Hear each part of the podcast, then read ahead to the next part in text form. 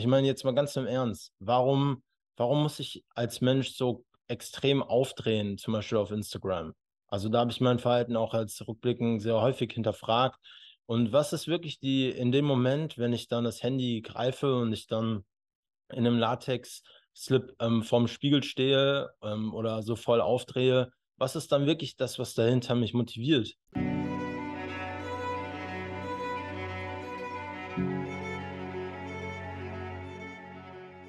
Hello, hello, hello und herzlich willkommen zu einer weiteren neuen Open Your Spirit, deine Reise zur Erfüllung Podcast-Episode. Mein Name ist Navid und ich freue mich sehr, dich bei deinem Nummer 1 Podcast rund um die Themen persönliche Erfüllung und ganzheitliche Gesundheit in Deutschland, Österreich als auch in der Schweiz begrüßen zu dürfen.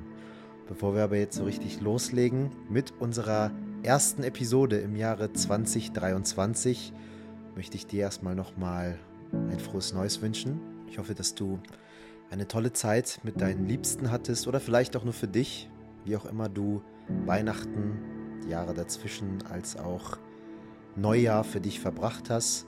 Ich hoffe, du hast diese Zeit möglichst dienlich, konstruktiv genutzt, vielleicht für eine Innenkehr. Vielleicht hattest du aber auch ein anderes Calling, um diese Zeit anderweitig zu nutzen, wie auch immer du es gemacht hast. Es wird genau richtig gewesen sein. Ich möchte mich an dieser Stelle auch nochmal, wo wir jetzt in das neue Jahr starten, aus tiefstem Herzen für die restlichen über 100 und paar zerquetschte Podcast-Episoden bedanken, dass du hoffentlich fast alle angehört hast, mit dabei warst und seine Zeit und Achtsamkeit geschenkt hast, die Impulse vielleicht auch für dich genutzt hast, um in deinem Leben etwas zu verändern, damit wir unserem inneren Polarstern weiterhin folgen können und zwar ist, dass der Podcast wächst, nur etwas Kleines oder dass Open Your Spirit mehr Aufmerksamkeit bekommt, auch nur etwas Kleines oder dass du vielleicht rausgehst als Coach, als Wegbegleiter oder wie auch immer anderen Menschen helfen kannst, auch etwas Kleines. Aber Kleinvieh macht Mist und oder macht auch Mist, wie auch immer dieser Satz geht. Und mit all diesen kleinen Hebeln, die wir gemeinsam betätigen, tragen wir dazu bei, dass dieser innere Polarstern und zwar die Welt zu einer besseren zu machen, immer größer und größer wird und die Sehnsucht auch immer stärker und stärker wird und wir irgendwann an einen Punkt kommen, wo wir schon gar nicht mehr weggucken können, wo wir gar nicht mehr unachtsam sein können, weil wir merken, dass ein authentisches Leben auch gleichzeitig gesehen ein leichtes Leben ist, ein freies Leben ist. Und dafür sind wir dankbar und deswegen ein großes Dankeschön an dich, dass du tust, was du tust, Du bist wahrscheinlich ja aus irgendeinem Grund gerade hier auf diesem Podcast, weil es einfach irgendwo in diese Richtung gehen darf, ob das jetzt bewusst oder auch unbewusst stattfindet. Ich weiß das sehr zu schätzen. Ich sehe dich, ich höre dich und äh, möchte dir einfach meine tiefste, tiefste Liebe hier aussprechen und äh, einfach nur mal Danke sagen. Jetzt starten wir ins neue Jahr und dieses neue Jahr ist geprägt von ganz vielen neuen Milestones, die wir uns wieder gesetzt haben. Vieles, was uns erwartet, vieles, was uns überraschen wird, vielleicht sogar auch. Vieles, was neu an den Start gehen darf und unter anderem eben auch die Energie, mit der wir hier in diesen Podcast hineinsteigen wollen. Und zwar möchten wir diesen Podcast nochmal auf ein neues Level bringen, so wie wir das gefühlt auch schon beim letzten und beim vorletzten Jahresumbruch gesagt haben, wenn ich mich nicht irre. Ich weiß gar nicht, wie viele haben wir denn jetzt schon mitgemacht. Ähm, aber wir entwickeln uns ja auch weiter. Und mit den ganzen neuen Impulsen und mit den Weiterentwicklungen, die wir erfahren, fließt natürlich auch Neues wieder in den Podcast mit hinein. Wir möchten noch authentischer sein, noch freier sein, noch weniger Masken tragen und noch mehr unseren Gästen, die wir hier zu Gast haben, den Raum geben, zu sprechen, indem wir einfach Fragen stellen, indem wir voneinander lernen, miteinander lernen, gemeinsam wachsen, was ja auch das Motto dieses Podcasts ist. Und das wirst du unter anderem auch direkt bei dieser Jahresauftakt-Episode meiner Meinung nach verspüren. Und zwar ein unfassbar authentisches, ehrliches Gespräch, wo viel zu lernen ist und viel mitgenommen werden kann mit dem lieben Joe Trank. Vielleicht kennst du Joe schon, vielleicht aber auch nicht. Joe ist eine ganz, ganz spezielle Person. Die Leute, die ihn kennen, die wissen auch Bescheid. Dem folgen wir jetzt tatsächlich schon seit einigen Jahren und haben auch schon häufiger angefragt für einen Podcast, aber bisher hat es zeitlich nicht geklappt. Jetzt hat Joe sein erstes Buch veröffentlicht und zwar heißt es Leben lehrt, was so ein bisschen autobiografisch aufgestellt worden ist und eben als Wegweiser für dich, indem er einfach Persönliches teilt und diese ganzen Puzzlestücke zusammenpackt, dienen kann, damit du im Selbsterkenntnisprozess voranschreiten kannst, um das Leben zu führen, was du wirklich führen möchtest und vor allem auch einfach zu erkennen, wer oder was du wirklich bist. Kurz zum Background. Joe war früher auch so ein bisschen im Bodybuilding tätig und hat dann irgendwann einen YouTube-Kanal aufgemacht, weil er gemerkt hat, dass er Jugendlichen vor allem dabei helfen kann, ein 1-0er-Abi zu machen. Und das kann irgendwie jeder schaffen. Und das haben viele Menschen nicht geglaubt, aber er hat es tatsächlich geschafft, einen Kurs, ein Programm auf die Beine zu stellen, um Jugendlichen dabei zu helfen, von 3,4, 3,5, 3,6 oder auch 4,0 auf ein 1er-Abi zu kommen, indem man einfach nur wieder neu lernt zu lernen. Sprich, die Art und Weise, wie man lernt, entscheidet darüber, wie man Dinge absorbiert und wie man mit den Dingen später dann auch, wenn sie abgefragt werden, umgehen kann. Und das hat Joe für sich durchblickt und hat das anderen Menschen mitgegeben und hat damit natürlich auch sehr stark polarisiert, ähm, viele Menschen inspirieren können und vielen Jugendlichen auch dabei helfen können, ihre Schulzeit dienlicher zu meistern oder eben auch vielleicht sogar ihre Studienzeit als äh, Erwachsene oder Halberwachsene. Äh, denn die Art und Weise zu lernen überträgt sich natürlich auch auf andere Bereiche. Und so ging seine Entwicklung weiter. Er hat sich selber neu finden dürfen, ist vor sechs Jahren ungefähr ausgewandert, hat die Welt bereist und kam dann auf einmal mit dem Zen-Buddhismus in Kontakt und all diesen Aspekten, die auf einmal die Spiritualität in sein Leben hineingebracht haben. Natürlich auch Psychedelika, die einfach einen so riesen Hebel darstellen, wo wir heute natürlich aber auch nochmal darüber sprechen und beide Seiten beleuchten, die Schattenseiten als eben auch die Lichtseiten von Psychedelika. Und wir, wie gesagt, einfach wundervolle Fragen mit in den Raum werfen und Joe immer wieder auf seine spezielle Art und Weise Antworten darauf gibt. Wofür Joe dann auch mit der Zeit bekannt geworden ist, ist, dass er auf Instagram teilweise sogar auch ähm, von einigen Menschen als verrückt dargestellt worden ist, weil Joe einfach irgendwann für sich beherzigt hat, Radical Self-Expression stattfinden zu lassen. Radical Self-Expression bedeutet natürlich genau Gegenteiliges als das, was wir von unserer Gesellschaft beigebracht bekommen. Also hast du gerade Bock zu lachen, dann lachst du einfach. Hast du gerade Bock zu weinen, dann weinst du einfach. Hast du Bock ernst zu sein, dann bist du einfach ernst. Und darauf kommen einfach viele Menschen nicht klar. Und Joe hat das natürlich auch so ein bisschen polarisierend auf Instagram geteilt mit seinen speziellen Spices. Auch das besprechen wir heute in diesem Podcast, was da wirklich hintergesteckt hat. Du kannst dir auf Instagram gerne mal seine Highlights angucken, dann weißt du auch, was wir meinen. Aber wer die Essenz dieser ganzen Handlungen einfach durchblickt hat, hat irgendwo tief im Herzen gespürt, dass Verrücktsein etwas sehr, sehr Gutes ist. Und wir wollen ja, dass unsere Realität verrückt ist. Wir wollen verrücken damit wir neue Perspektiven einladen können, neue Standpunkte vertreten können, um immer mehr zu unserer Essenz zu finden. Also von dem, was wir indoktriniert bekommen haben, wollen wir verrücken. Und ich finde, das hat Joe mit seiner Arbeit, mit seinem Sein teilweise, wie gesagt, manchmal auch sehr polarisierend, aber wundervoll dargestellt.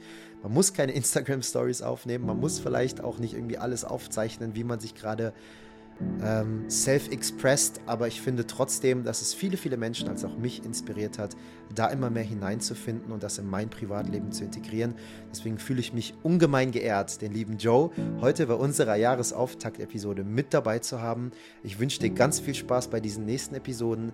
Danke, dass du hier bist und wenn du Bock hast, uns etwas zurückzugeben auf einer gewissen Art und Weise, die nicht mit viel Arbeit verbunden ist, dann teile diesen Podcast und lass uns auch innerhalb von ein paar Sekunden einfach eine ehrliche Sternebewertung hier bei Spotify oder auch bei Apple Podcast da, denn damit hilfst du uns einfach nochmal mehr Aufmerksamkeit zu bekommen. Danke nochmal, dass du hier bist und lass uns jetzt loslegen mit Joe Trank.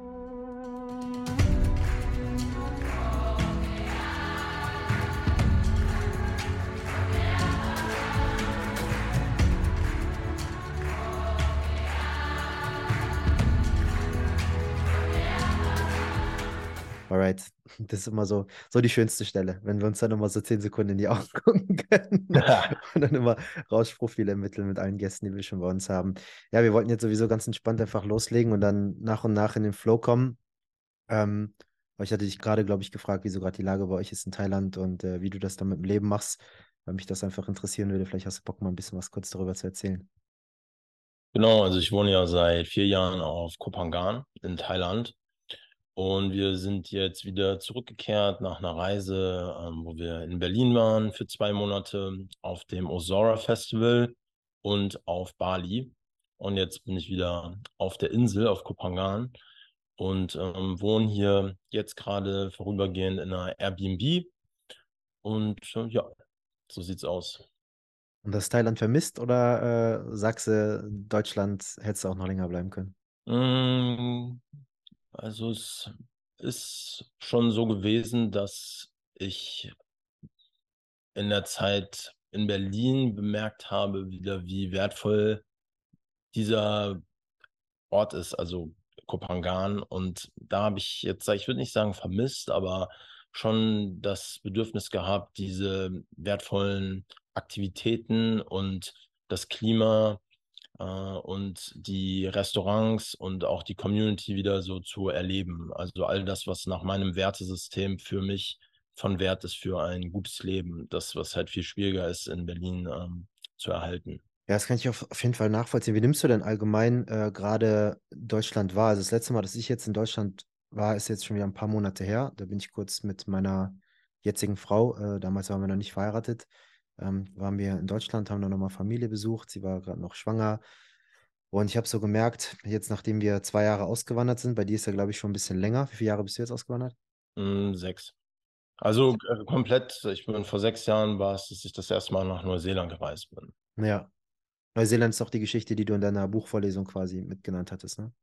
Genau, richtig. Also ich, ähm, ja, damit ging es letztlich los. Also das war so meine Reise, mein Ausstieg aus der deutschen Gesellschaft, als ich angefangen habe, das Ganze zu hinterfragen, wie die Menschen leben und welche Werte mir mitgegeben wurden, wie jetzt in erster Linie der Erfolg.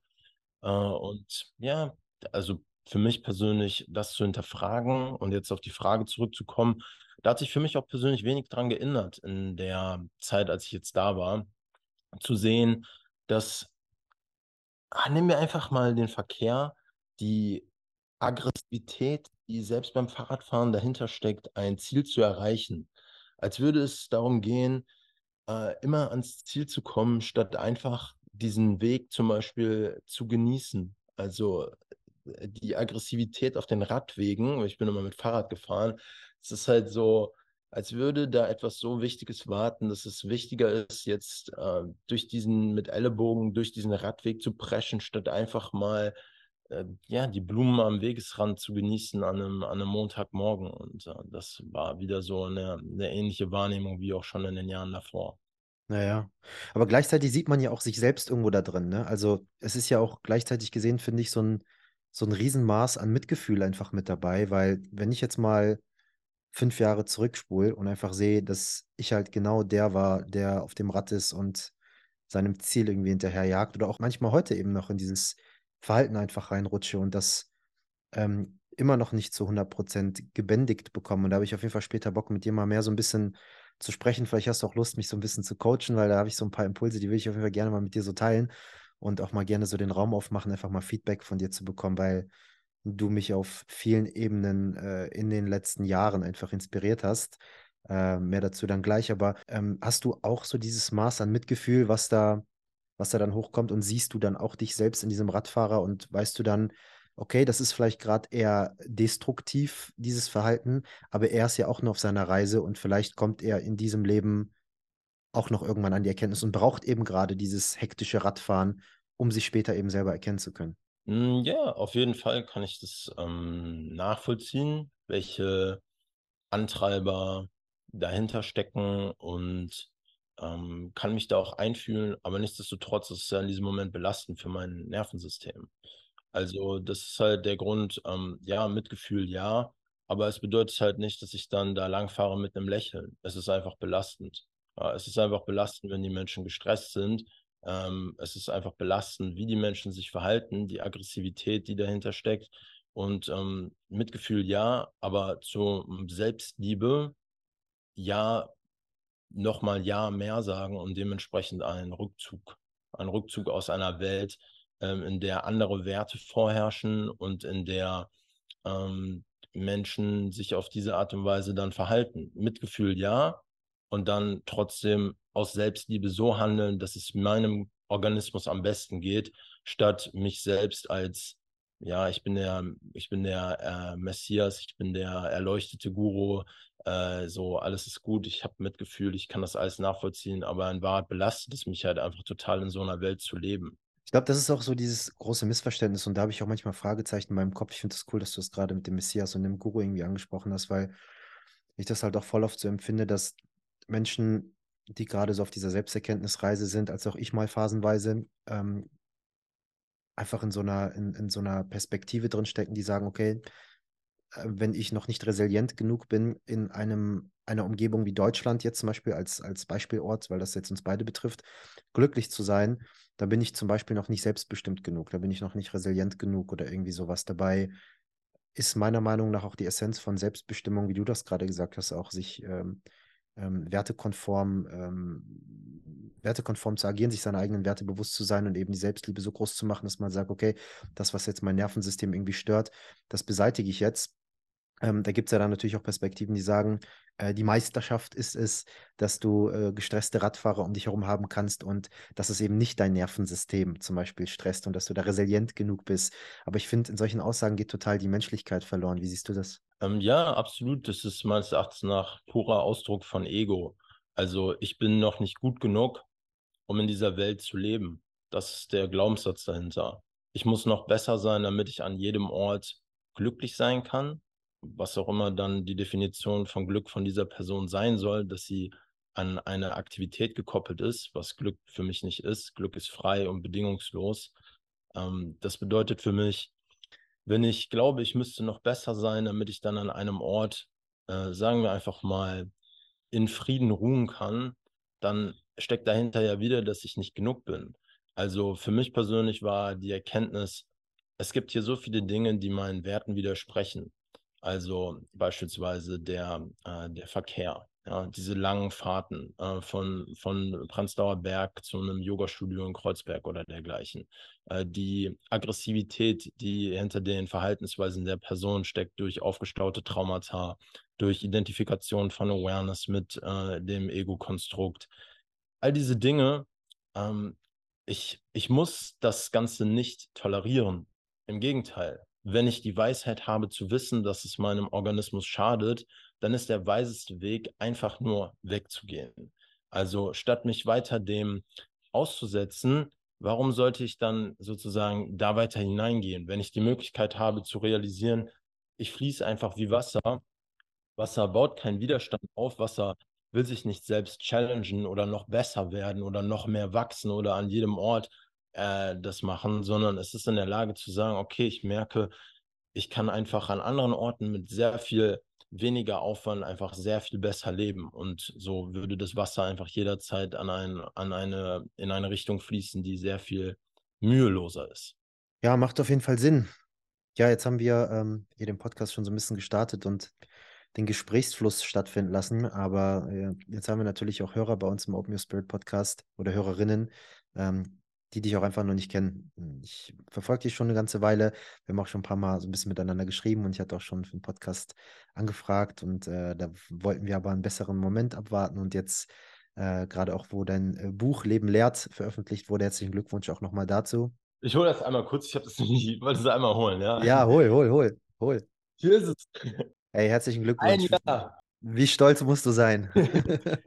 Ja, ich dachte, ich tue das einfach mal. Äh, ja, war, ist eine geile Sache, Alter. Es war echt äh, heftig viel Arbeit, mehr als ich äh, je gedacht hätte. Ein Buch zu schreiben ist äh, schon, schon eine krasse Aufgabe, Alter, weil man halt so viel, ähm, ja, so viel Überarbeitung hat und ähm, so viel, du schickst es an den Lektor und dann kommt es wieder zurück, dann überarbeitest du es nochmal, dann die Korrektorin, dann all diese ganzen Aufgaben und du arbeitest diese Geschichte einfach so 10.000 Mal durch, die du geschrieben hast.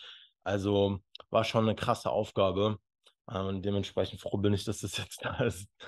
Glaube ich dir. Wir gehen ja auch gleich auf jeden Fall noch genauer drauf ein. Ich habe echt viele, viele Fragen. Ähm, nicht nur zum, zu der Art und Weise und der Story, wie du bis zu dem Buch gekommen bist, sondern äh, natürlich auch über die Inhalte in dem Buch selbst.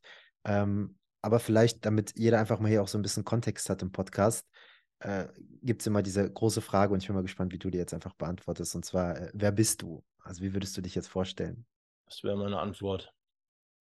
Also das, was ich bin, kann nicht in Worte gefasst werden und deswegen ist meines Erachtens nach die weiseste Antwort zu schweigen, weil ich keine Form habe.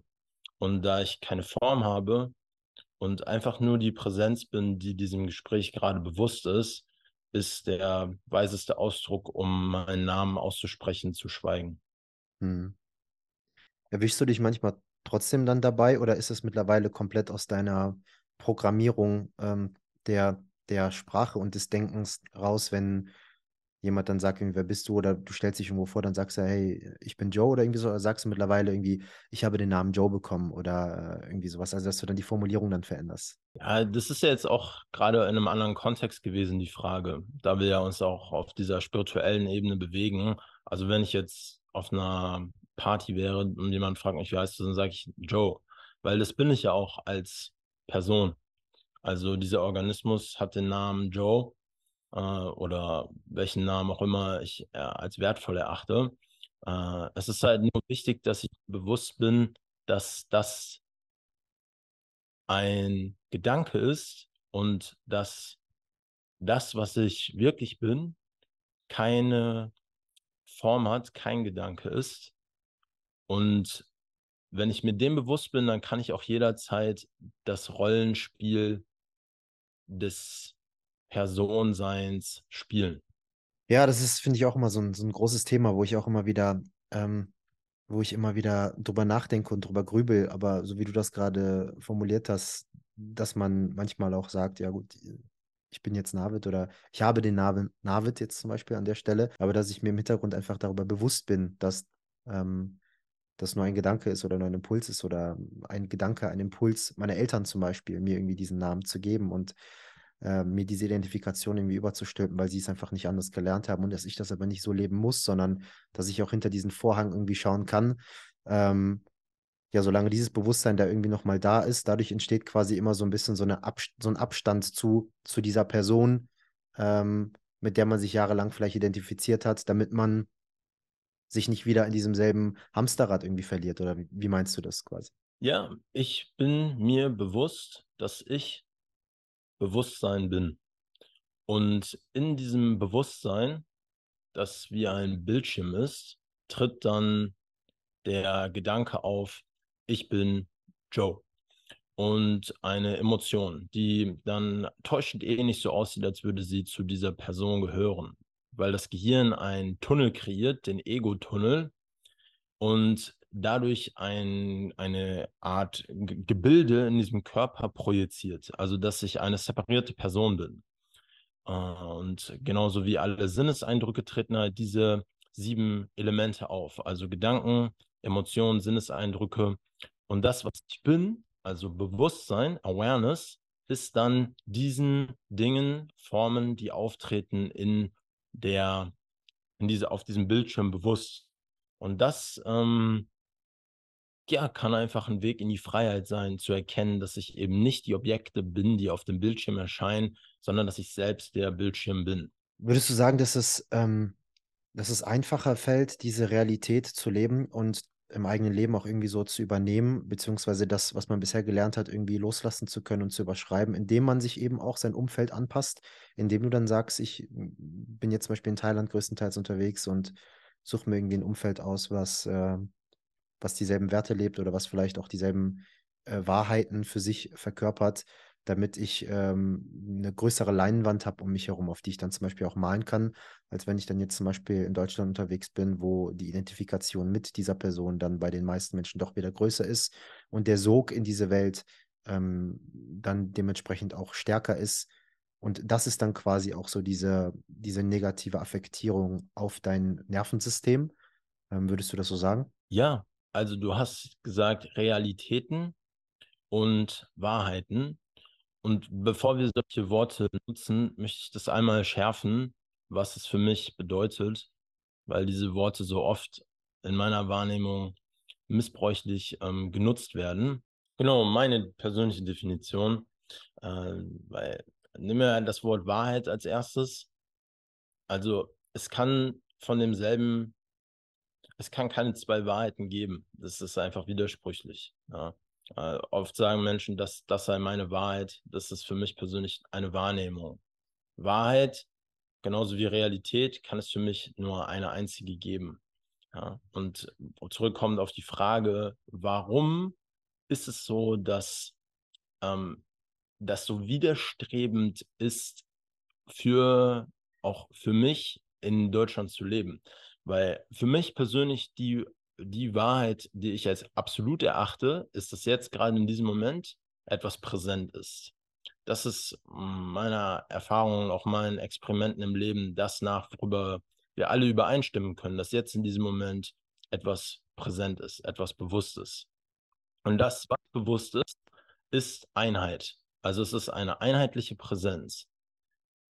Wenn das der Fall ist und diese einheitliche Präsenz uns alle verbindet, dann gibt es, und das jetzt, das ist das große Problem, weil wenn diese Präsenz identifiziert ist mit einer Idee, dass ich jemand bin, dass ich jemand bin, der getrennt ist, so wie das zum Beispiel dann in Deutschland vorherrschend ist, dann leben die Menschen in einer, in einer Wahrnehmung, in der sie sich als getrennt wahrnehmen voneinander. Und dieses getrennt voneinander wahrnehmen führt eben dazu, dass sie ähm, aggressiv sind, sich gegenüber, dass Kriege entstehen, dass Konflikte entstehen, dass äh, Menschen sich gegenseitig übervorteilen und so weiter, ausbeuten. Und das ist für mich dann der Grund, warum ich auch einfach da in dieser Umgebung nicht mehr so gerne lebe, weil für mich, wenn ich in dieser absoluten Wahrheit lebe, dass wir gerade in diesem Moment eins sind. Also Navid und Joe erscheinen als zwei separierte Selbsts, aber in Wahrheit sind wir eins verbunden durch diese formlose Präsenz. Und wenn wir beide darin ruhen, dann ist es für mich wahre Liebe. Also wir ruhen beide gerade in wahrer Liebe und sind dadurch verbunden. Und in diesem Bewusstsein zu leben, dass wir eins sind, das ist für mich ähm, das Bewusstsein, in dem ich einfach dauerhaft verweilen möchte. Und ohne in diese permanente Wahrnehmung abzurutschen, dass ähm, ich getrennt sei, weil das so viele im Kollektiv glauben. Wie hast du das geschafft, ähm, von diesen Konditionierungen immer mehr abzukommen? Ich meine, gerade wenn wir jetzt auch über deine vergangene Geschichte so ein bisschen sprechen, beziehungsweise die, die du einfach in diesem physischen Körper oder die wir in diesem physischen Körper einfach äh, erleben durften, ähm, mit Einser Abi Joe, ähm, wo du ähm, vielen Jugendlichen einfach geholfen hast, ihren Schnitt einfach zu verbessern, wieder ihr, ihre Lernskills aufzupäppeln. Oder auch der Bodybuilder Joe, wo wir eine starke Schnittstelle haben. Ich habe ja auch acht Jahre lang Bodybuilding gemacht, auch auf Leistungsebene und äh, bis ich dann auch irgendwann Profi geworden bin und mir dann gedacht habe, okay, wohin geht denn jetzt irgendwie die Reise als Profi-Bodybuilder, als ich dann in Tschechien von der Bühne irgendwie runtergekommen bin und äh, gedacht habe, ja, irgendwie fehlt, fehlt da gerade was, so dieses Gefühl, wonach ich mich gesehnt habe, dass da irgendwie gerade nicht da. Ähm, was hat dir dann aber so dabei geholfen, deine Konditionierung loszulassen, um dich auch deiner vielen Anteile, würde ich jetzt mal behaupten, das ist zumindest meine Wahrnehmung, wie ich dich auch so wahrnehme, ähm, in dir ähm, zu erlauben. Ne? Also, ähm, weiß ich nicht, viele Menschen sagen ja mal, ich bin viele, zum Beispiel, also in mir leben ziemlich viele Anteile. Dann weiß ich nicht, hast du einmal den Joe, der im Leopardentanker irgendwie eine Story hochlädt oder irgendwie sowas, aber gleichzeitig gesehen hast du dann halt auch den nächsten, der einfach äh, richtig Deep Talk auf philosophischer und spiritueller Ebene stattfinden lassen kann. Äh, mit mir kannst du so Späßchen auch machen. Aber was ist bei dir passiert, dass du irgendwann gesagt hast, ähm, jetzt habe ich genug Kraft oder Durchblick, Klarheit, äh, um diese Konditionierung über Bord zu werfen? Ich würde sagen, es ist das Leiden gewesen, das damit einhergeht, wenn man den Erfolg erzielt hat, so wie du das gerade gesagt hast, also zum Beispiel dann diesen Erfolg im Bodybuilding erreicht zu haben und dann die Unzufriedenheit, die dann trotz des Erfolges kommt und die weiterhin besteht. Also ich fieber auf das, auf das Top-Abitur hin, ich fieber auf diesen Erfolg hin im Bodybuilding, auf diesen Sieg und dann habe ich das und es gibt mir kurzzeitig eine Befriedigung, aber es ist einfach es ist nicht das Wahre. Es ist einfach nicht das, was ich gesucht habe. Es ist nicht das, wonach ich einfach wirklich so sehr verlange. Und dieses ähm, Leiden, das dann mit dieser Unzufriedenheit einhergeht, das war einfach so immens, dass ich mich gefragt habe, okay, wie kann ich das, wie kann ich das auflösen? Und das war dann ähm, so der Beginn meiner spirituellen Reise vor sieben Jahren. Ähm, das erste Mal nach Neuseeland gereist und dann da in einem Kloster gelebt äh, da habe ich meinen ersten Vipassana gemacht, Eckhart Tolle, Osho. Dann bin ich zum Zen-Buddhismus gekommen, habe einen Zen-Lehrer gefunden, der mich unterrichtet hat. Und ähm, dann war letztlich so der Zen-Weg äh, mein Weg hin äh, zu erkennen, dass ich das, was ich immer in Erfolgen gesucht habe, nicht in diesen finden kann, sondern in dem präsenten Sein, das ich bin. Was, ähm, unterscheidet deiner Meinung nach den Zen-Weg jetzt zum Beispiel von anderen Wegen? Weiß ich nicht. Es gibt ja auch irgendwie den, weiß nicht, gehört zum Zen-Weg auch Yoga mit dabei? Also was beinhaltet der Zen-Weg überhaupt alles? Und äh, warum war das der Weg, der, der für dich am meisten in Resonanz gegangen ist? Weil er sehr direkt ist. Also äh, im Zen gibt es eine zentrale Praxis, und zwar Sazen. Das bedeutet, wir sitzen und ruhen dabei in Awareness. Und das war's. Alles, was wir tun, ist sitzen. Und das ist so eine geniale Vorgehensweise, weil wenn wir jetzt zum Beispiel Advaita Vedanta nehmen, also die Non-Dualität, ähm, da gibt es zum Beispiel äh, Teachings, die behaupten, so, äh, es ist jetzt, es ist vollkommen offensichtlich, dass ich bereits in diesem Moment ähm, Gott bin und weil ich Gott bin und weil ich sein bin, gibt es keine Praxis, es gibt nichts zu tun. Das ist meines Erachtens nach nicht ähm, hilfreich für Menschen, die einfach nach äh, Erlösung suchen, weil die Praxis sehr wichtig und wertvoll ist. Dann gibt es aber auch Wege, zum Beispiel im Mahayana-Buddhismus oder auch im Yoga-Weg, ähm, die einfach sich sehr stark auf, nur auf die Praxis fokussieren und zu wenig auf die Befreiung ähm, und dann einfach den Point missen, so ähm, dass es ja, dass es schon darum geht, einfach zu erkennen, wer man ist, wer oder was man ist. Und Zen führt einfach beide Schulen meines Erachtens nach auf perfekte Weise zusammen. Also ich habe Praxis, weil ich habe über Jahre einfach täglich ähm, Sazen praktiziert. Ich hatte einen Lehrer, ich war auf Sessins und ähm, dergleichen. Ähm, der, wir haben Koans, das sind so Rätsel, die dir gegeben werden, sodass du immer weiter äh, ans Erwachen herangeführt wirst. Und auf der anderen Seite ähm, halt die Advaita Vedanta-Lehre, also der Direct Path.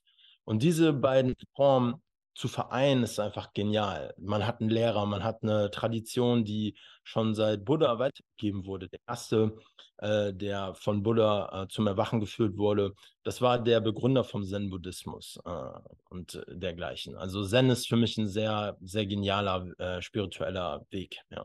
Glaubst du, dass es ähm, so, also es klang jetzt so, als würde es jetzt so einen Punkt geben, an dem ist man dann erwacht?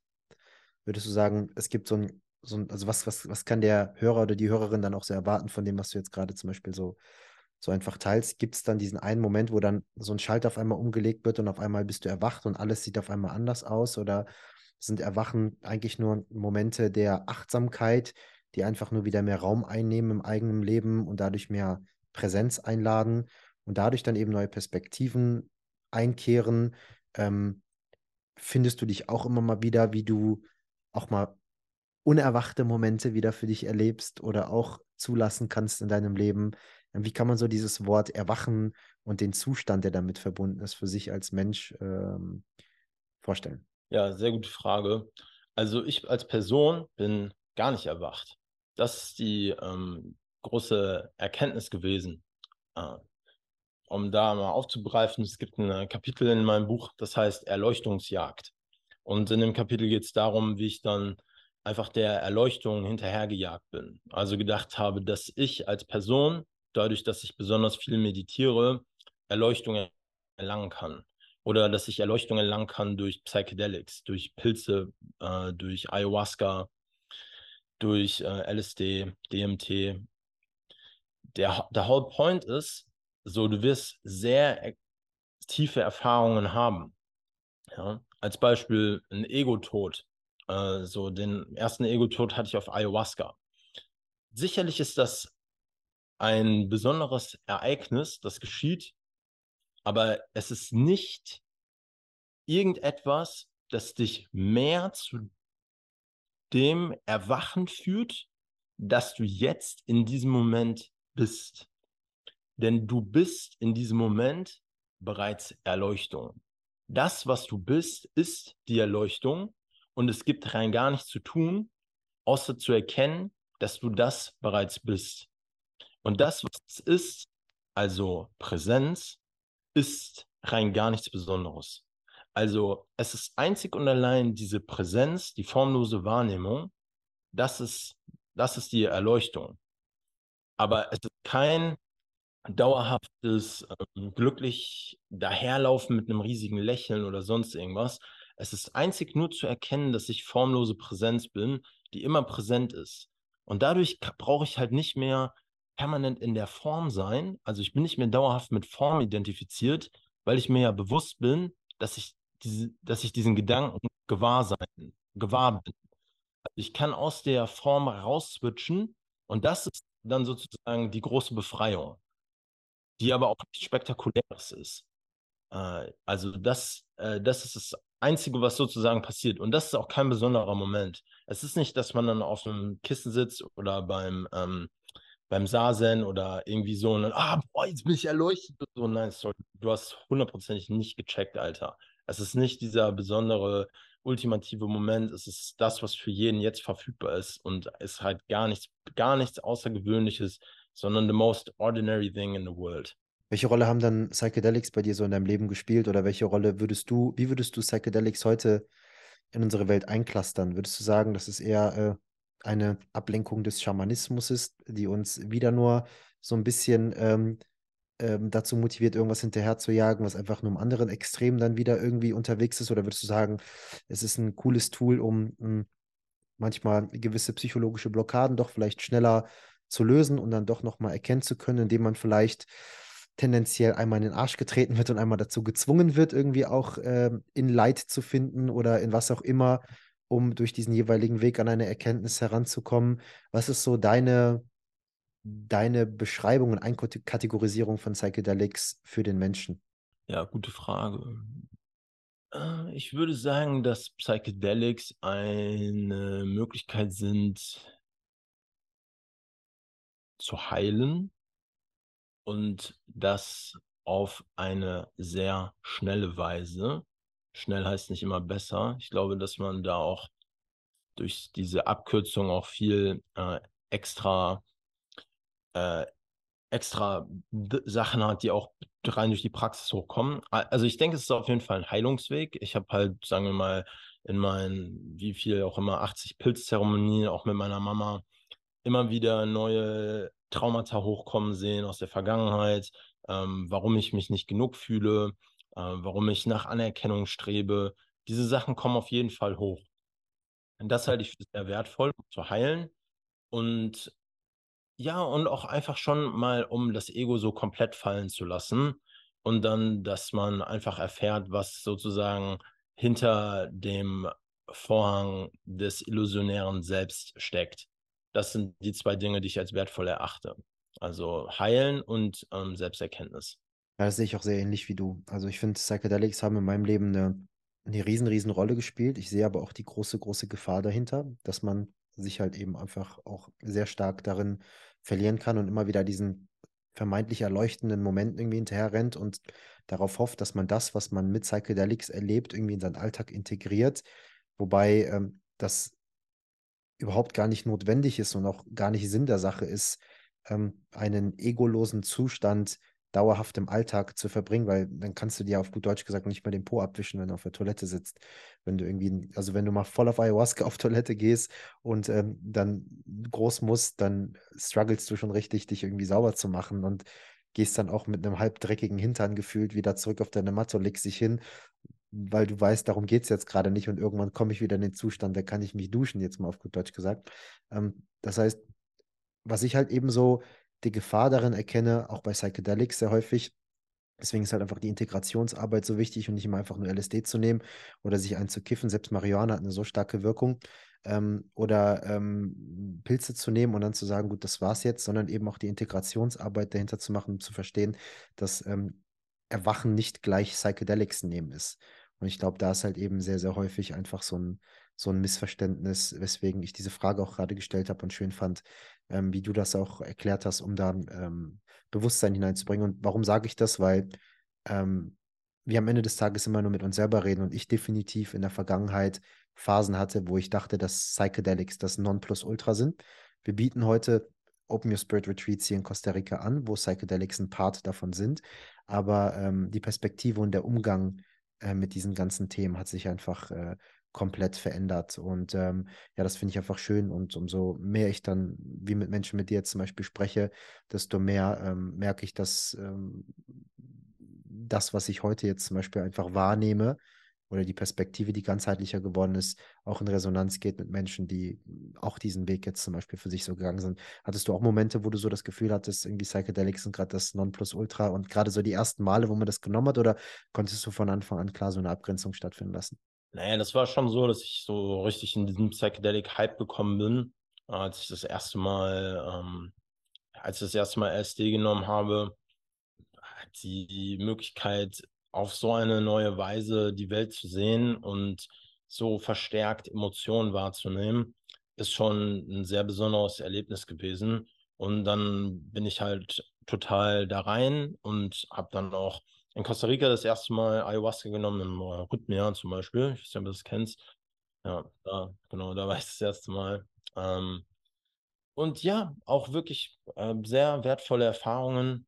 Aber die Frage ist halt am Ende so, ja, es lässt mich halt wachsen, aber es ist auch wieder, wie du schon sagst, so eine gewisse Suche dahinter nach der neuen Erfahrung.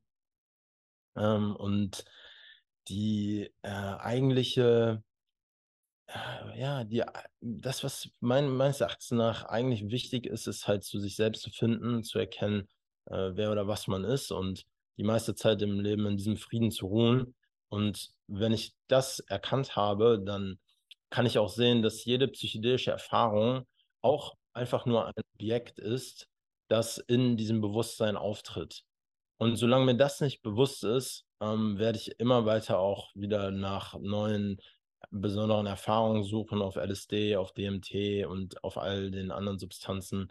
Und das ist auch alles cool und geil, aber ich glaube nicht, dass man da am Ende wirklich ähm, glücklich von wird, wenn man da wieder sucht. Spielen Psychedelics in deinem Buch auch eine Rolle? Also wurden da Psychedelics erwähnt oder äh, haben die da jetzt explizit erstmal keine Erwähnung oder Kapitel bekommen? Ja, doch, also das sind, ähm, ist ein sehr großer Anteil im Buch. Ich würde sagen, so ein Drittel dreht sich äh, schon darum, weil es ja auch in dieser Phase des Befreiens und des Aufwachens genau auch um Psychedelics ging.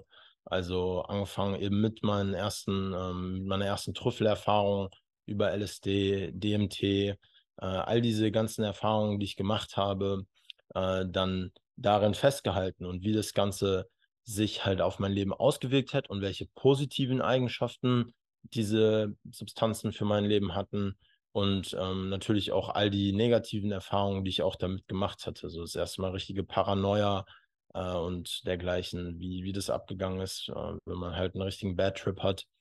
Äh, und all das und letztlich, was ich daraus so gezogen habe, das äh, werde ich auch, also das erkläre ich auch in einem Buch. Würdest du sagen, es gibt einen Bad Trip? ja, ja, schon, Alter. Also, so, ja, so, kann man schon sagen. Klar, ich weiß, ich kann jetzt halt sagen, ja, es ist immer ein Heilungsweg sozusagen. Aber als ich das erste Mal so richtig Paranoia hatte im Rhythmus äh, und dachte so, ich bin da gefangen und dass äh, Jerry uns äh, so alle jetzt äh, so intoxicated hat mit dem Ayahuasca und wir jetzt so gefangen sind. Und ich dachte so, alter Junge, ich bin einfach hier gefangen. Ich komme hier einfach nicht mehr raus. Und dann ist das WLAN ausgefallen an dem Abend zuvor. Ich so, Junge, die haben es einfach ausgemacht und da ist halt so ein Zaun drumherum gebaut. Und jetzt kann ich hier einfach nicht mehr weg. Ich bin einfach auf dieser Medicine und jetzt komme ich hier einfach nicht mehr raus. Das war das erste Mal, nachdem ich einen Ego-Tod hatte. Und dann, ich habe den Cup getrunken, dann habe ich mich hingelegt, dann ist mein Panzer voll aufgebrochen, dann habe ich einen zweiten Cup getrunken, dann hatte ich einen Complete Ego-Death, voll, komplett, nur noch Awareness, nur noch Präsenz. Und dann mit einem Mal kommt das Ego halt so ultimativ strong zurück und ich so, alter Junge, what the fuck? Ich bin einfach gefangen, ja. Junge, hier ist einfach ein Zaun drumherum. So, die haben uns irgend so eine Medicine gegeben. Der Typ sieht so greedy aus. Er hat so gemachte Zähne und alles, Alter. Er will uns auf jeden Fall abzocken. Und dann stehe ich so auf und ich, ich muss das einfach so Hilfe bekommen. Und dann gehe ich so los. Und dann höre ich so einen Typen, ey, wir sind hier gefangen. So auf Englisch. Und ich so, ey, fuck, Alter, Junge, der ist auch in dem Film. Und dann waren so andere Leute auch in dem Film. Und dann habe ich mich so immer mehr in diesen Film reingedacht, dass ich gefangen bin. Und dann. Ähm, ich hatte genau das gleiche bei meiner ersten Ayahuasca. Echt? Äh, genau, das, genau, das, genau das gleiche. Eins zu eins. Krass. Ich habe ich hab mich so gedacht, ich war irgendwie bei irgendwelchen Scientology-Leuten, irgendwie alle haben weiß an und ich bin jetzt irgendwie in so einer Klinik und äh, habe ich noch nie drüber gesprochen, aber meine erste Ayahuasca-Zeremonie war echt, also hättest du mir da, habe ich auch gesagt, äh, will ich gar nicht sagen, aber hättest du mir da irgendwie ein Messer in die Hand gegeben, ich glaube, ich hätte mir da auch echt schnell das Leben so genommen, weil das alles hard out of control war von der Energy einfach. Aber meine erste Ayahuasca war auch nicht mit Schamanen oder so, es war in Holland. Ähm, würde ich auch auf diese Art und Weise vielleicht nicht nochmal machen, auch wenn sie mich ähm, sehr abgehärtet hat und viel beigebracht hat. Äh, aber einen Schaman da zu haben, der Energiearbeit stattfinden lassen kann und ja, wo alles so ein bisschen mehr, äh, mehr triby ist und indigenous ist und nicht so Moneymaking, 5K, 7K eine Woche und 50 Leute in einem Raum, alle Energien äh, querbeet, wie das jetzt auch im Rhythmia ist. Also wir haben ja hier viel mit Rhythmia-Leuten auch zu tun in Costa Rica und ähm, ja, selbst die Rhythmia-Leute selber reden irgendwie nicht so positiv über Rhythmia hier. Also es ist, äh, ist irgendwie auch schon so, so, ein, so, ein, so ein Ding für sich da. Ähm, ich habe hier in einem anderen Center meine Erfahrung gemacht, habe da auch ein Jahr lang drin gearbeitet, ähm, neben Open Your Spirit und allem drum und dran, einfach um zu lernen. War auch eine geile Zeit, aber ja, meine erste Ayahuasca-Zeremonie, wie du das gerade beschrieben hast, war genauso. Also ich dachte auch, ich bin jetzt hier äh, gefangen und ich komme nie wieder weg. Und da hatte ich noch eine zweite Nacht gebucht. Kannst dir vorstellen, wie schwer das auch war. Wahrscheinlich für dich ja auch, du hattest fünf Nächte. Dann die nächste Nacht dann auch noch irgendwie mitzumachen, nachdem man wieder so ein bisschen, so ein bisschen klarer war. Äh, äh wie hast du dich dann überwunden, dann noch weiterzumachen? Ja, das ähm, war dann die Option zu flüchten schon in der Nacht. Aber da das halt wirklich mit so Schranken abgesperrt ist alles, ähm, habe ich das dann nicht gemacht und dann bin ich irgendwie zurück aufs Zimmer und dann bin ich eingeschlafen und das Krasse war, ich bin am nächsten Morgen aufgewacht und ich war immer noch in diesem selben paranoiden Film. Und dann habe ich halt meine Flucht geplant am nächsten Morgen und bin dann einfach losgerannt, habe so alle meine Sachen liegen lassen und wir hatten da so Fahrräder und habe ich mir so ein Fahrrad geschnappt und bin dann einfach mit dem Fahrrad los. Ich so, Alter, wenn die die Schranke nicht aufmachen, ich breche einfach aus. Und dann bin ich so weg und bin so übel schnell mit dem Fahrrad gefahren und dann zu so einem anderen Resort, ähm, um sozusagen erstmal mich so, erstmal wieder klarzukommen und da rauszukommen. Und dann äh, habe ich mit meiner Mom telefoniert und wenn ich, als ich das so erklärt habe, habe ich das halt immer mehr so zusammensetzen können, was passiert ist. Halt der Ego-Tod, das Ego kommt zurück. So all diese Dinge, die auch Reflexionen waren von mir, ne? Das muss man halt einmal äh, Projektion. So diese Angst, ähm, auf Jerry projiziert, dass er halt jemand ist, der mich halt abziehen will mit dem Geld und so weiter, weil solche Dinge dann natürlich, und jetzt kommen wir zu der Frage mit dem Bad Trip, das in dem Sinne kein Bad Trip war, aber schon trotzdem, weil es halt einfach bad, einfach böse, einfach negativ war. Aber hin, hinsichtlich dann habe ich halt wieder voll das Vertrauen gewonnen, weil bin ich zurück und dann habe ich die restlichen äh, drei Nächte auch mitgemacht. Also es war halt einfach eine sehr schwierige Phase, dann wieder das Vertrauen zu gewinnen, aber dann die große Erkenntnis, wie wertvoll im Leben die angemessene Einschätzung ist. Also es gibt ja keine reale Gefahr da. So, es mag ja sein, dass das Ego dann irgendwelche Probleme hat mit dem, mit was weiß ich, mit den Zähnen von einer Person oder was weiß ich. Aber come on, es ist halt keine reale negative äh, äh, Sache. So, also es ist halt nur in deinem Kopf. So, ist das eine reale Gefahr? Nein, es ist nicht. Und wenn es deine, deine Weisheit dich so einschätzen lässt, dass es nicht gefährlich ist, dann renn doch nicht von einem Stock weg. Da ist keine Schlange. So, dann renn nicht von, einer, von, dem, von diesem Gebilde in deinem Kopf. Ja, ist schon krass. Also, ähm, ja, also aus meiner Perspektive, klar fühlt sich das in dem Moment auch bad an. Aber ähm, ich finde es halt immer, wenn Leute mal so über Bad Trips sprechen, dann äh, ist irgendwie jeder Trip, der mit Liebe und Einklang und Einheit ist, ist dann immer was Gutes. Und alles, was dann nicht mit Liebe und Einheit und Einklang ist, ist dann immer sofort irgendwie so ein Bad Trip. Wobei ich dann finde, dass die Menschen sehr häufig immer etwas als Bad Trip ähm, abzeichnen und dann gar nicht die Teachings daraus irgendwie wirklich für sich mitnehmen.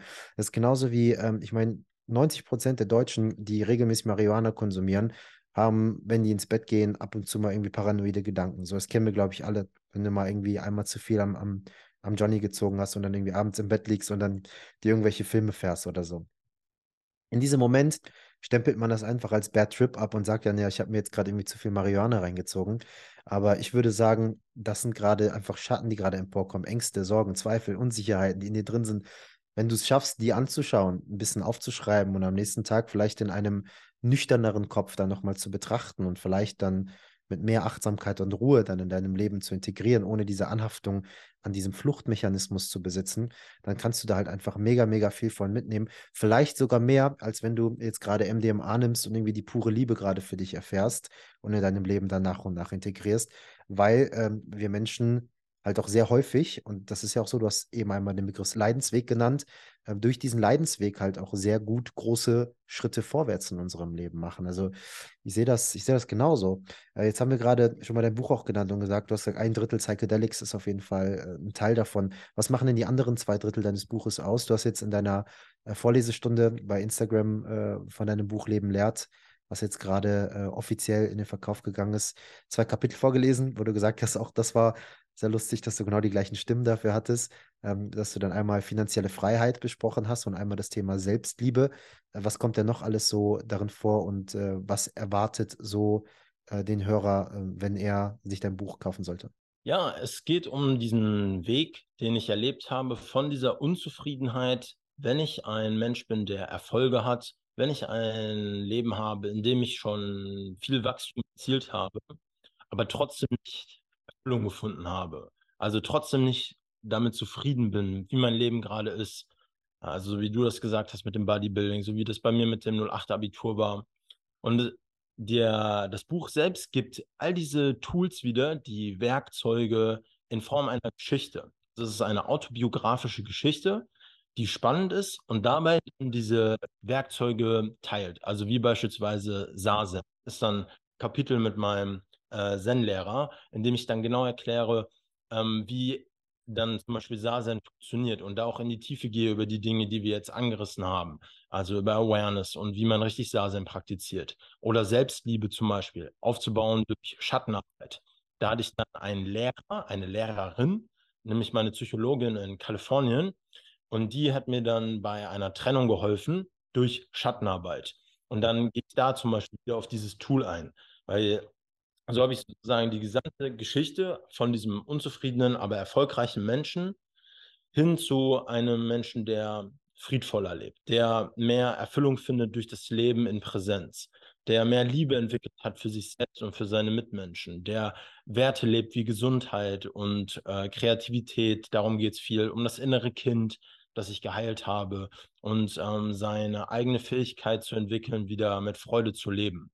Und all diese Tools und die Erkenntnisse, die teile ich dann durch diese Geschichte dem Leser mit oder der Leserin. Das ist auch das, was ich so, so spannend fand. Also als du dann in deinem Insta-Live die zwei Kapitel vorgelesen hast, habe ich auch gemerkt, dass, dass das Buch halt eben sehr persönlich geschrieben ist, dass das nicht halt eben wieder so ein Ratgeber ist, wie irgendwie gefühlt jeder, jeder äh, zweite Spiegel-Bestseller, der irgendwie gerade rumgeht, äh, wo meiner Meinung nach, also ich habe mich auch mit den Gedanken so ein bisschen auseinandergesetzt, ähm, wenn ich jetzt ein Buch schreiben wollen würde, was würde ich schreiben oder in welche Richtung würde das gehen? Und ich bin bisher in den letzten Monaten immer wieder an den Punkt gekommen, das wäre eigentlich das Gleiche, was alle anderen schon geschrieben haben, nur vielleicht wieder irgendwie so in, in, in meinen Worten. Ähm, aber dass du da einen Perspektivwechsel stattfinden lassen hast und nicht allgemein irgendwie über Selbstliebe redest, sondern einfach deine Journey teilst, so ein bisschen autobiografisch. Das finde ich halt ähm, sehr spicy, das finde ich halt cool, das finde ich auch sehr interessant und das finde ich bringt auch einen sehr persönlichen Flair mit rein, weil das einfach nicht wieder so ein Ratgeber ist, wie es einfach wieder so ist. Ne? Also äh, du weißt ja, was ich meine. Also gefühlt, wenn man sich jetzt jeden Erfolgsspiegel-Bestseller anguckt, steht ja überall irgendwo so ein bisschen das Gleiche drin, nur irgendwie so ein bisschen umformuliert. Jeder hat so ein bisschen Eckart Tolle gelesen, jeder setzt sich mit Torwald Detlefsen auseinander oder hat irgendwie das Buch und das Buch gelesen und hat dann irgendwie gefühlt nur wieder seine eigenen Worte gefunden, was ja nicht verkehrt ist und auch nicht schlecht ist. Aber ich habe so an mich so zum Beispiel so den inneren Anspruch, wenn ich irgendwann ein Buch schreiben möchte oder so wie wenn du irgendwann ein Lied komponieren möchtest, dann möchte ich nicht so 0815 Lied haben, wie das in den Charts ist und einfach da irgendwie mit reinrutschen, sondern ich will meine eigene Symphonie irgendwie so entwickeln. Ich möchte einen ganz neuen Stil entwickeln und möchte, möchte mich ausdrücken. Und wenn ich mich ausdrücken oder meine Essenz, meine Seele ausdrücken möchte, dann muss ja was Einzigartiges bei rauskommen, eigentlich. Und nicht etwas, was, was zu ähnlich ist, wie was die anderen haben. Deswegen ähm, fand ich das so inspirierend. Hast du dir das auch dabei so gedacht, als du das Buch geschrieben hast? Ja, also ich kann das total nachvollziehen, was du gesagt hast. Äh, das war auch eine Intention von mir, weil für mich Kunst eine sehr wichtige Rolle im Leben spielt. Und der Wert Ehrlichkeit. Also eine Sache, die ich gelernt habe, ist, dass das Buch ist an den Stellen für mich am meisten zu fühlen und auch am hilfreichsten, an denen ich einfach radikal ehrlich bin. Und ich meine nicht nur, ich sage jetzt was Ehrliches, damit das Buch sich besser verkauft oder so, sondern ich habe dieses Buch in erster Linie auch für mich selbst geschrieben, sodass ich einfach zu 100% ehrlich bin, damit ich nämlich erst meine Geschichte wirklich verarbeiten kann. Und das sind die Stellen, die man eigentlich nicht mit anderen Leuten teilen will, wenn man wirklich weint. Und ich sage jetzt mal nicht nur, ja, ich weine jetzt, sondern man hat wirklich ein richtiges, krasses Problem ähm, und man de-armort sich sozusagen und man teilt sowas das sind die Stellen, an denen, die, ähm, an denen ich beim Schreiben die tiefsten Erkenntnisse hatte. Also, wenn du das machst, dann sei einfach zu 100% ehrlich ähm, und teile mit dir, mit der Welt sozusagen, was wirklich deine Probleme ähm, waren in der Vergangenheit. Und nicht nur einfach äh, so, ja, ich wähle jetzt dieses Problem, weil das kommt vielleicht bei der Zielgruppe gut an, sondern frag dich wirklich, okay, was ist wirklich ähm, mein reales Problem gewesen? Äh, auch wenn das bedeutet, dass die Leute da vielleicht, ich werde ja auch immer noch auf YouTube häufig angegriffen und so, dass ich im Wald lebe und äh, bla, was weiß ich, halt einfach das zu sagen, 100 Prozent, was äh, ehrlich ist, damit du das für dich selbst verstehen kannst, was deine Geschichte ist und damit die, deine Mitmenschen dich einfach authentisch fühlen können. Das ist einfach die Grundlage, damit du ein gutes Buch schreiben kannst in der Richtung. Nee, das macht doch auf jeden Fall Sinn. Also es ist auch eine Erkenntnis von mir, die irgendwie mit der Zeit immer kommt. Dieser Podcast ist zum Beispiel vor allem auch einfach so ein Ding für mich, um meine persönlichen Themen auch stark zu verarbeiten. Also wenn ich jetzt über Instagram rede oder über Podcast oder was auch immer wir so ähm, mit unserer Firma machen, mit meiner Frau zusammen und mit unserem ganzen Team, das ist alles, also natürlich habe ich Bock, so was, was zu geben und den Menschen Unterstützung zu schenken. Aber da steckt halt auch einfach ein massivst egoistischer Anteil mit dabei. Und zwar, weil das einfach meine Kunst ist. Kommunikation ist zum Beispiel unter anderem meine Kunst. Der eine, der ist gut im Malen, der andere ist gut im Musizieren. Ähm, da fuchse ich mich gerade auch immer mehr rein. Ähm, aber ich merke so, dass Kommunikation halt unter anderem einfach mein Kunstwerkzeug ist, um mich selbst auszudrücken. Und umso nackter ich mich gebe, desto geiler fühle ich mich irgendwie nach so einem Gespräch. Also umso weniger ich dann dementsprechend auch ähm, ähm, Relevanz den kritischen Stimmen da draußen gebe ähm, und, und einfach das versuche nach außen zu bringen, was gerade einfach Stand heute in diesem derzeitigen Moment in mir gerade einfach energetisch vorherrscht. Ähm, für mich war das auch immer inspirierend bei dir. Du hast jetzt gerade schon so kritische Stimmen genannt. Irgendwie Leute sagen, du lebst im Wald oder keine Ahnung was. Aber man hat immer gemerkt, dass du sehr, sehr gut mit, mit so kritischen Stimmen umgegangen bist. Also manchmal teilst du zum Beispiel so eine kritische Stimme in Form eines, einer Nachricht, die du irgendwie empfängst bei Instagram und dann beantwortest du die irgendwie im Nachgang in deinen Stories auch immer sehr, sehr smart und sehr cool. Ähm, würdest du sagen, dass du heute mittlerweile so sehr stabil geworden bist gegen solchen kritischen Stimmen, dass es aber mal Zeiten gegeben hat, wo es irgendwie härter war, damit umzugehen? Was hast du gemacht, um dich vielleicht, falls das so war, ähm, resilienter zu machen und ähm, ja, wie gehst du heute allgemein energetisch mit, mit diesen kritischen Stimmen um? Gerade wenn wir so in diese Richtung gehen, wenn Leute sagen, du bist äh, verrückt, in Anführungszeichen, westlich definiert, ähm, was dann quasi mit einem psychischen Schaden zum Beispiel irgendwie äh, einhergeht. Die können ja auch zu mir sagen, du bist verrückt, dass du in Costa Rica im Dschungel sitzt und Ayahuasca nimmst oder dass du ein Jahr lang in einem Healing Center arbeitest oder du bist verrückt, dass du, äh, keine Ahnung, öffentlich über solche Themen sprichst und so weiter und so fort gibt, es gibt ja immer irgendwie was, was man findet. Ähm, wie du für dich verrückt auch definierst, das, das weiß ich mittlerweile schon. Ähm, aber vielleicht magst du da einmal so drauf eingehen. Ich muss schon sagen, dass mich das in der Zeit, wo ich so wiedergekommen bin, nach meiner längeren YouTube-Pause als Erfolgscoach, und dann bin ich ja wiedergekommen als Joy Lightning. Ähm, und da war ja, was ja sehr gespalten, die Meinung. Die einen haben es total gefeiert, dass ich jetzt frei bin und ähm, dass äh, so auch Teile öffentlich und auch über Emotionen sprechen, wo zuvor ich ja immer der disziplinierte Erfolgscoach war, der jeden zu Bestnoten verhilft.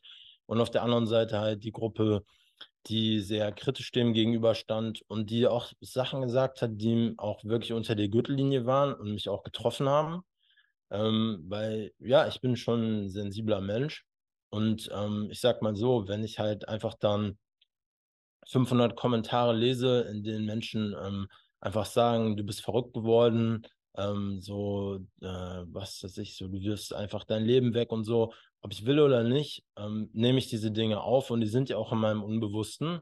Und das hat mir teilweise schon auch dann zugesetzt, muss ich sagen. Also das hat mich auch teilweise schon echt verletzt, weil mir Harmonie im Leben einfach wichtig ist. und ich im besten Fall einfach mit allen meinen Mitmenschen in Harmonie lebe.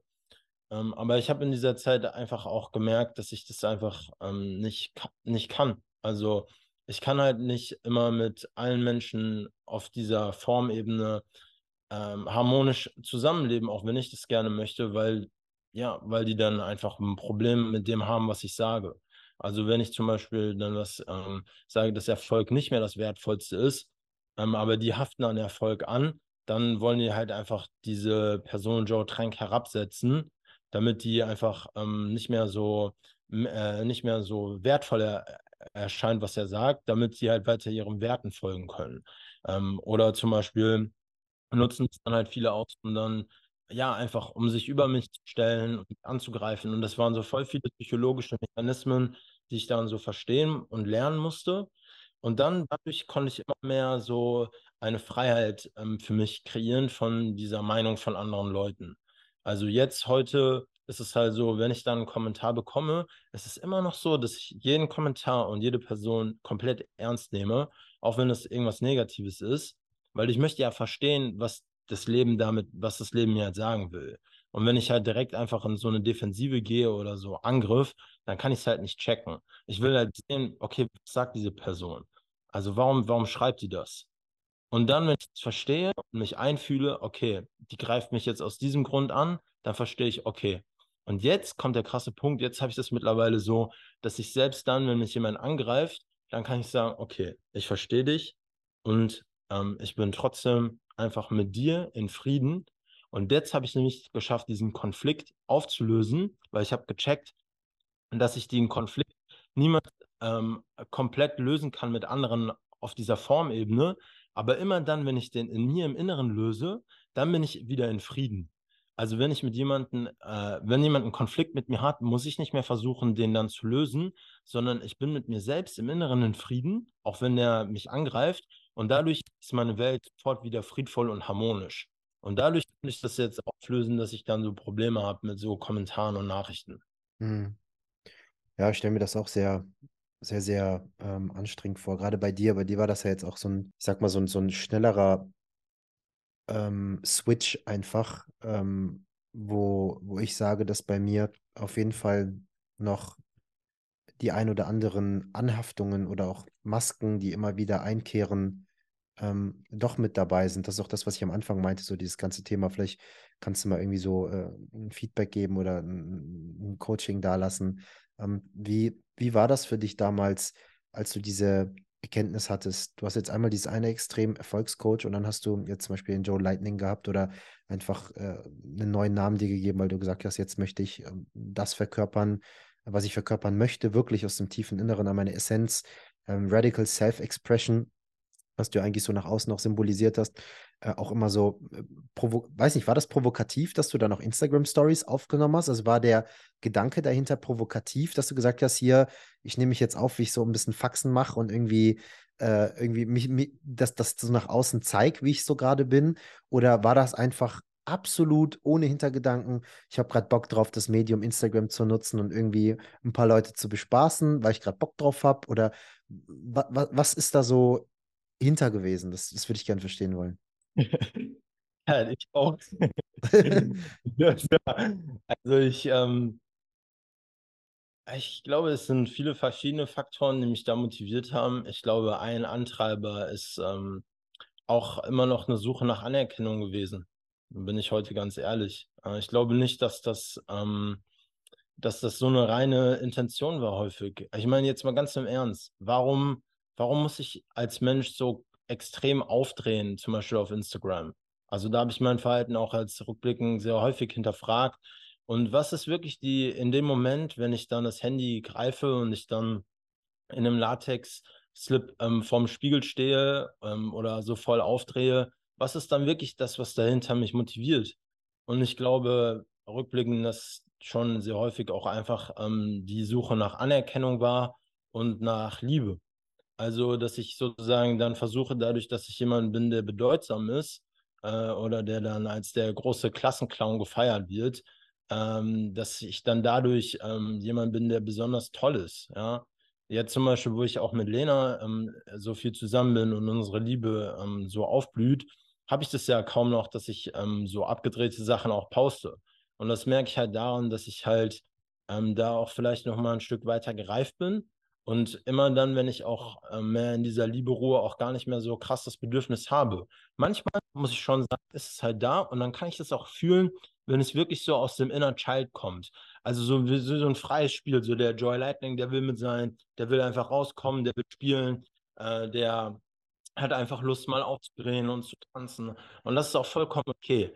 Aber ich merke einfach mittlerweile sofort, wenn es etwas ist, das ich mache, um dann so der, der coole Typ zu sein. Das ist immer noch so ein Schatten, den ich habe, so, so aus meiner Jugendzeit, so der coole Typ mit dem Dreier BMW und dem Pelzmantel. Wenn ich das mache, dauert es einfach so zehn Minuten und ich habe einfach so Stress mit Lena, weil ich dann so, yeah, ich bin der coole Joy Lightning, so guck mich an mit meinen Brillen und dem, was ich mache, yeah, ich hab's voll drauf und jetzt, jetzt mache ich so ein bisschen hier so ein paar Stunts und so.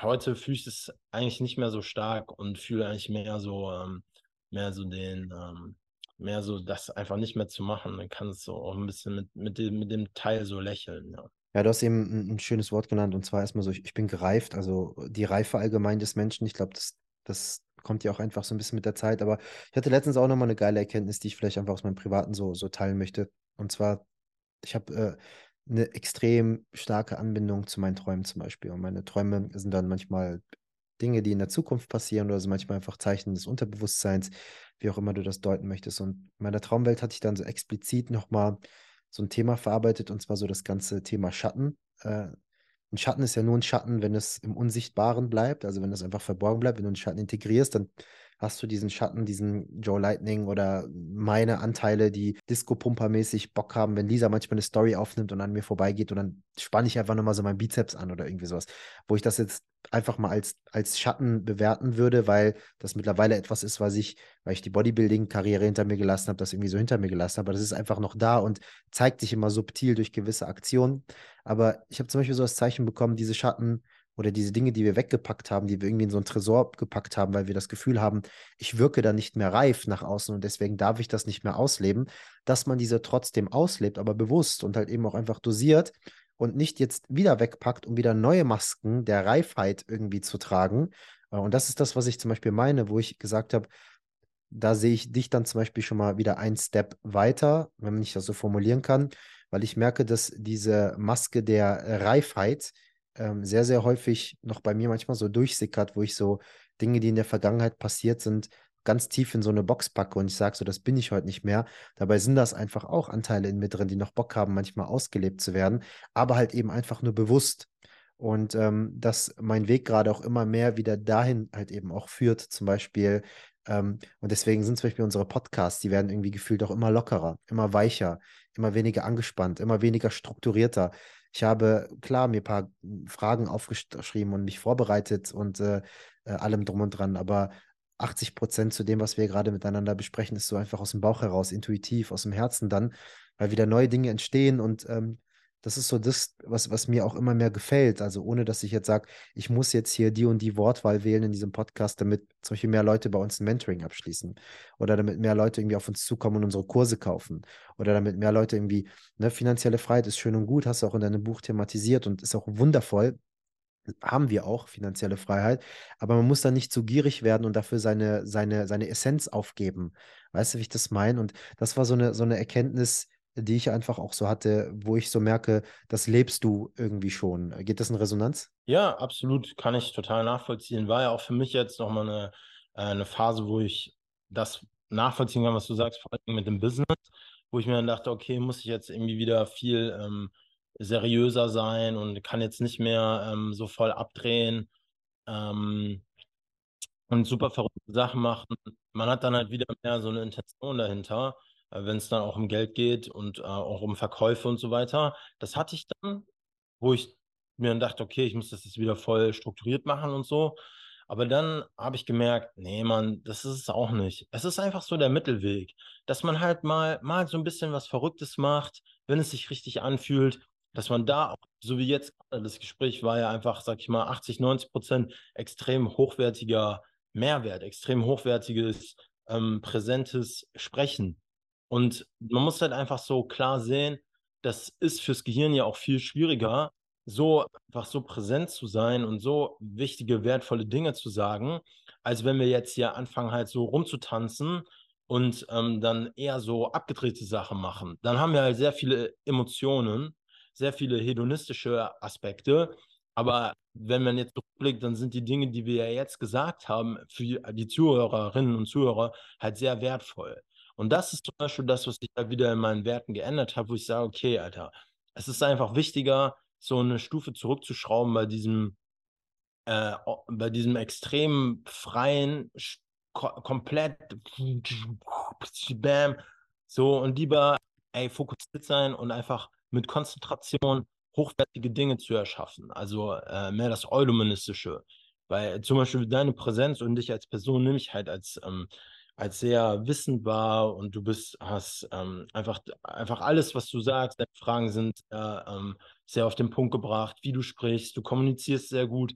Wenn wir jetzt halt so voll abgehen davor oder dabei oder danach, dann ist es halt kurz, äh, macht es halt Spaß, aber es geht halt auch wieder voll viel Qualität verloren.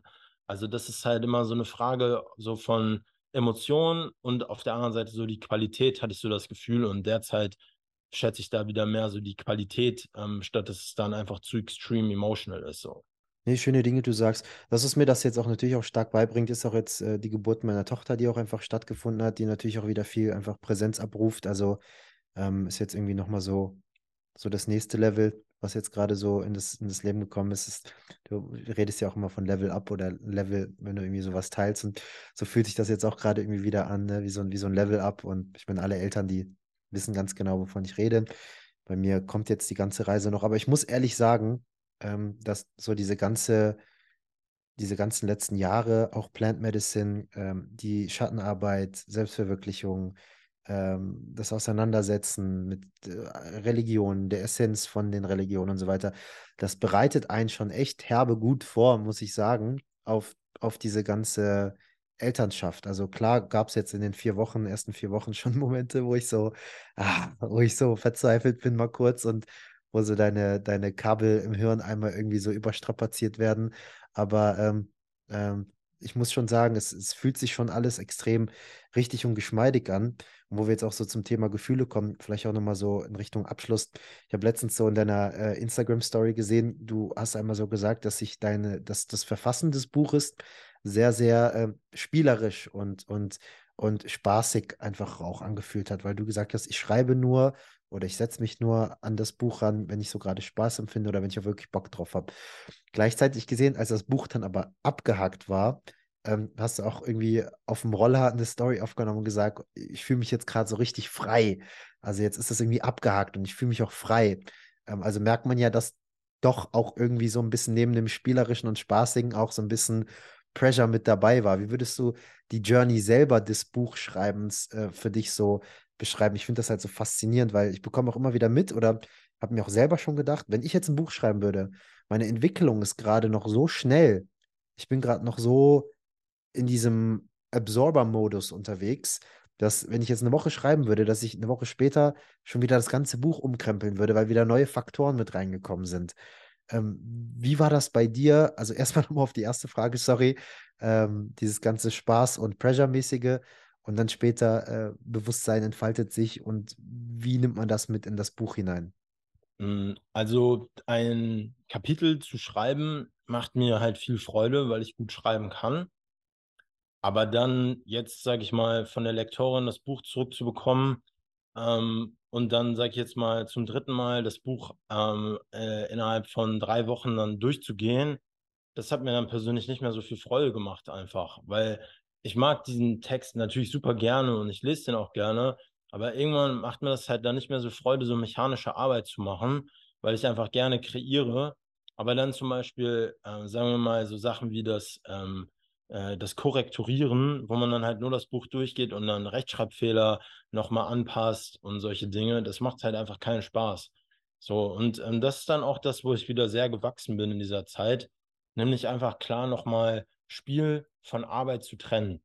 Also da bin ich am meisten eigentlich mit dem Buch gereift. Am Anfang bin ich halt komplett rein aus diesen vier Jahren reiner Spielzeit und Freude haben und alles entdecken und yes, ich schreibe jetzt ein Buch, ich Bock drauf, das wird richtig geil.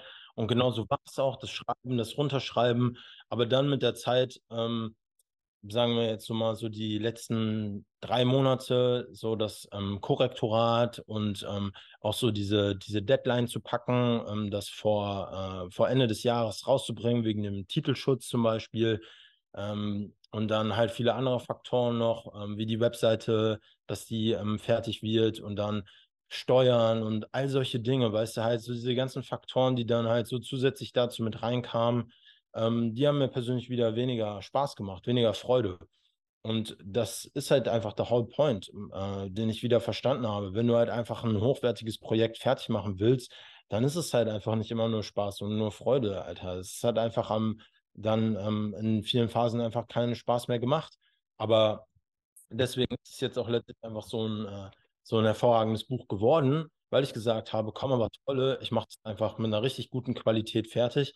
Ich habe einen Top-Text geschrieben mit ähm, sehr guten, ähm, mit, mit sehr guten Kapiteln, mit allem, was wichtig ist. Und jetzt möchte ich es einfach ähm, bestmöglich fertigstellen. Äh, und ja, das hat dann teilweise einfach keinen Spaß gemacht, aber dafür habe ich jetzt halt ein sehr gutes Buch und ähm, freue mich darüber. Ja, herzlichen Glückwunsch auf jeden Fall nochmal dazu. Ich stelle mir das als ein, als ein riesen, riesen, riesen, riesen Milestone im Leben an, einfach so ein physisches Ding in der Hand zu haben, wo so ein Foto von dir drauf ist und wo du weißt, so jedes Wort stammt irgendwie von dir. Das macht einen auf jeden Fall auch stolz und äh, ja, damit geht man auch gerne raus. Jetzt habe ich mir die zweite Frage eigentlich selber auch im Kopf schon beantwortet. Dieses ganze Thema Bewusstsein entfaltet sich und dann würden sich die Inhalte des Buches ja auch verändern, aber du sprichst ja auch viel aus der Vergangenheit. Das heißt, du gibst ja auch viel wieder, was eigentlich schon passiert ist. Das heißt, das verändert sich ja dann eigentlich äh, bedingt nur, nur wenn sich die Perspektive zu, dem, zu der jeweiligen Situation dann wieder so ein bisschen verändern sollte. Aber grundsätzlich hattest du das Problem dann beim Schreiben jetzt nicht, das ist eine persönliche Frage von mir, ähm, dass du irgendwie zwei Wochen später dann irgendwie das Gefühl hattest, ah, ich muss jetzt irgendwie das erste Kapitel, was ich geschrieben habe, wieder komplett umschreiben, weil meine Perspektive zu dem Thema hat sich verändert. Mm, äh, schon, doch, hat schon so Gedanken, hatte ich auf jeden Fall auch. Ähm, ja. hatte ich, hatte ich einfach, ja. Ich habe, das ist halt super schwierig, wenn du halt jemand bist, der sich so krass weiterentwickelt, äh, auch in so kurzer Zeit und du ja auch beim Schreiben einfach Erkenntnisse hast, dass du halt dann einfach irgendwann sagst, okay, das reicht jetzt einfach. Also ich bin jetzt damit zufrieden. Ähm, ist halt super schwer, irgendwann zu sagen, okay, das ist jetzt so wie das ist, das reicht jetzt. Äh, und sicherlich habe ich schon wieder, seit, seitdem ich das Buch geschrieben habe, schon wieder vollkommen neue Erkenntnisse gewonnen. Aber du musst halt irgendwann einfach sagen, okay, so wie das jetzt ist, ist es für diesen Moment optimal und es wird seinen Zweck erfüllen, den Menschen zu helfen. Äh, und, und dann ist es gut.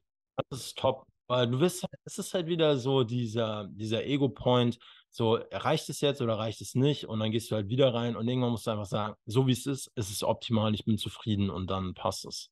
Hast du mit dem, mit dem Buch ähm, jetzt auch nochmal so quasi so ein, so ein neues Kapitel in deinem Leben irgendwie eingeschlagen? Du machst jetzt auch irgendwie wieder neue YouTube-Videos, habe ich jetzt auch gesehen, das hast du auch geteilt und ähm, gehst ja dann jetzt doch wieder so ein bisschen mehr in diese digitale Welt hinein.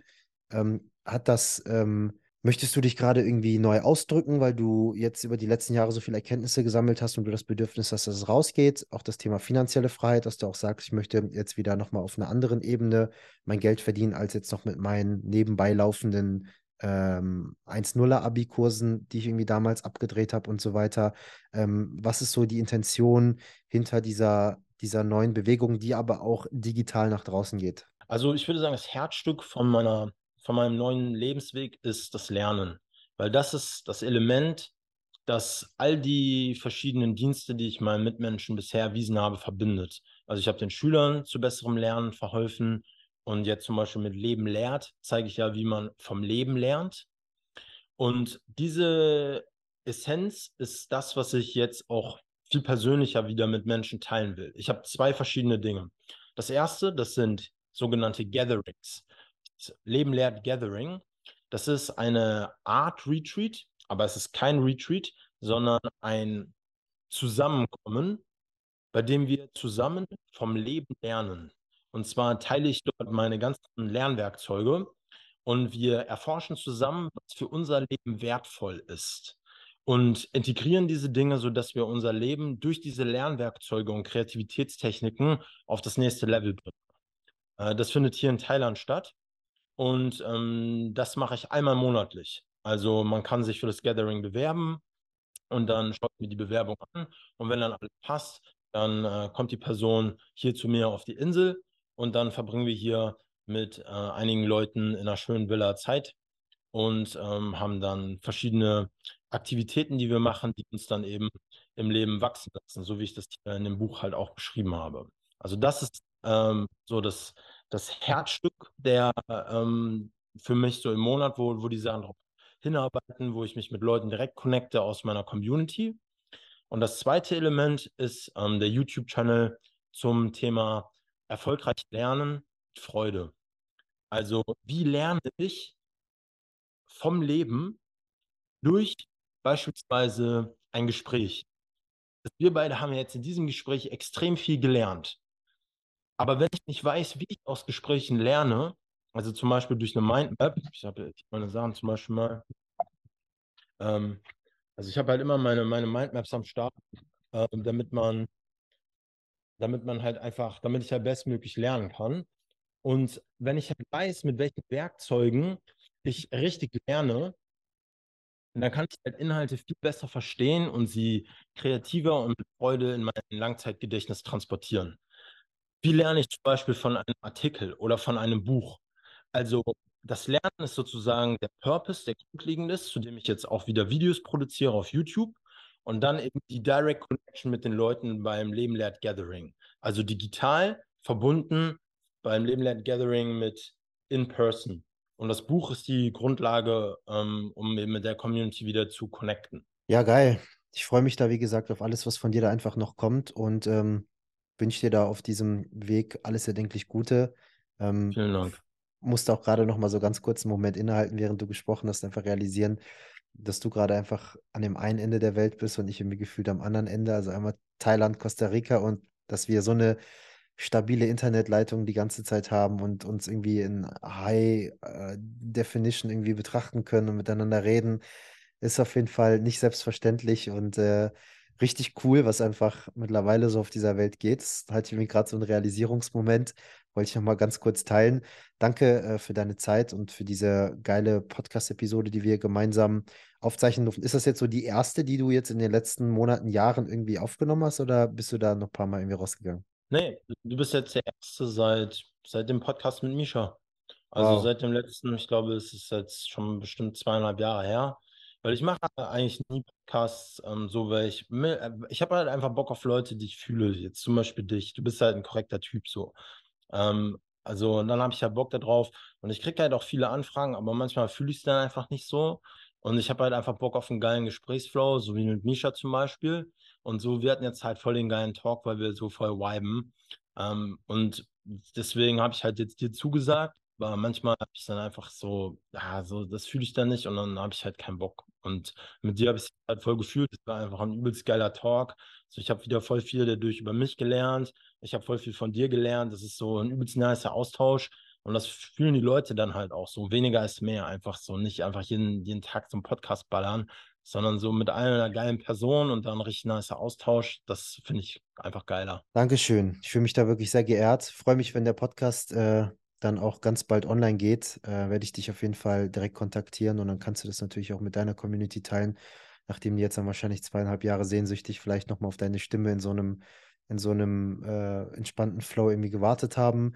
Ähm, ich wünsche dir, deiner Freundin, deinen Projekten, mit deinem Buch Leben lehrt. Alle, die es interessiert, natürlich gerne. Wir werden äh, Link auf jeden Fall in die Show Notes packen, dass sie sich das auch angucken können. Ansonsten hast du ja auf Instagram eine Buchvorlesung gehabt, die ich ja auch hier schon ein, zwei Mal erwähnt habe, dass sie sich nochmal zwei Kapitel in diesem 20-Minuten-Video mal anhören können, wo du über finanzielle Freiheit und Selbstliebe aus deinem Buch sprichst. Äh, und natürlich auch deinen YouTube-Account sonst nochmal abonnieren, wo jetzt dann in Zukunft wahrscheinlich einfach nochmal mehr kommt und du Menschen mit deinen Erfahrungen, die du in den letzten äh, Monaten, Jahren einfach nochmal neu gesammelt hast, ähm, einfach bereicherst. Ich finde es mega cool, was du machst. Ähm, feier das sehr und ähm, schick dir da einen riesen Daumen nach oben. Äh, behalt aber bitte diese, diese innere Kindart auf jeden Fall bei, wenn du mal eine Story aufnimmst. Ich feiere das. Ich finde es sehr, sehr cool, wenn du das machst. Das inspiriert und äh, ja, einfach die Balance von allem. Ich glaube, das ist das, was wir heute aus diesem Gespräch auch äh, sehr, sehr stark rausnehmen konnten. Ja, Mann. Ja, vielen Dank ähm, dafür. Vielen Dank an all die zugehört haben. Und ähm, ich würde mich halt freuen, äh, wenn wir uns hier sehen. Äh, wenn ihr zum Gathering kommt, zum Leben Gathering, das würde mir echt viel bedeuten. Bewerbt euch. Und dann können wir uns persönlich kennenlernen und halt so auf persönlicher Ebene ist halt immer alles nochmal viel geiler. Also ich freue mich auch, wenn wir uns nochmal persönlich sehen. Und wir haben uns noch nie persönlich gesehen. Das wird auch geil, Alter. Nee, noch nicht, aber das wird, das wird aber sehr cool. Also wenn ich in Asien sein sollte oder wenn es dich nochmal rüberrufen sollte nach Mittelamerika, du bist, du bist herzlich willkommen. Wir sind hier ein bisschen mittlerweile gesettelt. Ich habe ja gesagt, Tochter ist da. Zwei Hunde haben wir, die gerade so ein bisschen verrückt spielen, aber äh, äh, ja, es wird sich alles schon so ergeben, wie es sich ergeben soll. Eine Sache müssen wir noch machen, Joe. Die haben wir vergessen. Wir haben zum Abschluss unseres Podcasts immer eine Frage, die wir unsere Gäste stellen. Und da du das erste Mal jetzt bei uns zu Gast bist, äh, wir haben auch Wiederholungstäter, dann frage ich es natürlich nicht mehr am Ende, weil die Leute wissen es dann ja. Außer die Perspektive hat sich stark verändert. Aber wir haben mal eine Frage und da würde ich mich sehr darüber freuen, wenn du dir vielleicht nochmal eine Minute, zwei Zeit nimmst und die aus, aus dem Herzen einfach von dir aus beantwortest. Und zwar heißt unser Podcast ja Open Your Spirit, deine Reise zur Erfüllung. Und Erfüllung ist ja für jeden Menschen individuell. Und jeder hat ja so ein bisschen seine Definition dafür. Und mich würde an der Stelle jetzt nochmal zum Abschluss interessieren, was bedeutet Erfüllung für dich? Das, was ich am Anfang gesagt habe, als ich nichts gesagt habe, auf die Frage, wer bist du? Das, was ich bin, ist Erfüllung. Und das ist meine Antwort. Ich glaube, einfach zu schweigen und in der Präsenz zu ruhen, ich bin, das ist für mich Erfüllung. Vielen Dank, Joe. Und ich wünsche dir jetzt noch einen richtig geilen Tag in Thailand. Ich dir auch, Bruder. Dankeschön. Einmal ein geiler Talk. Wir sehen uns. Wir sehen uns. Mach's gut.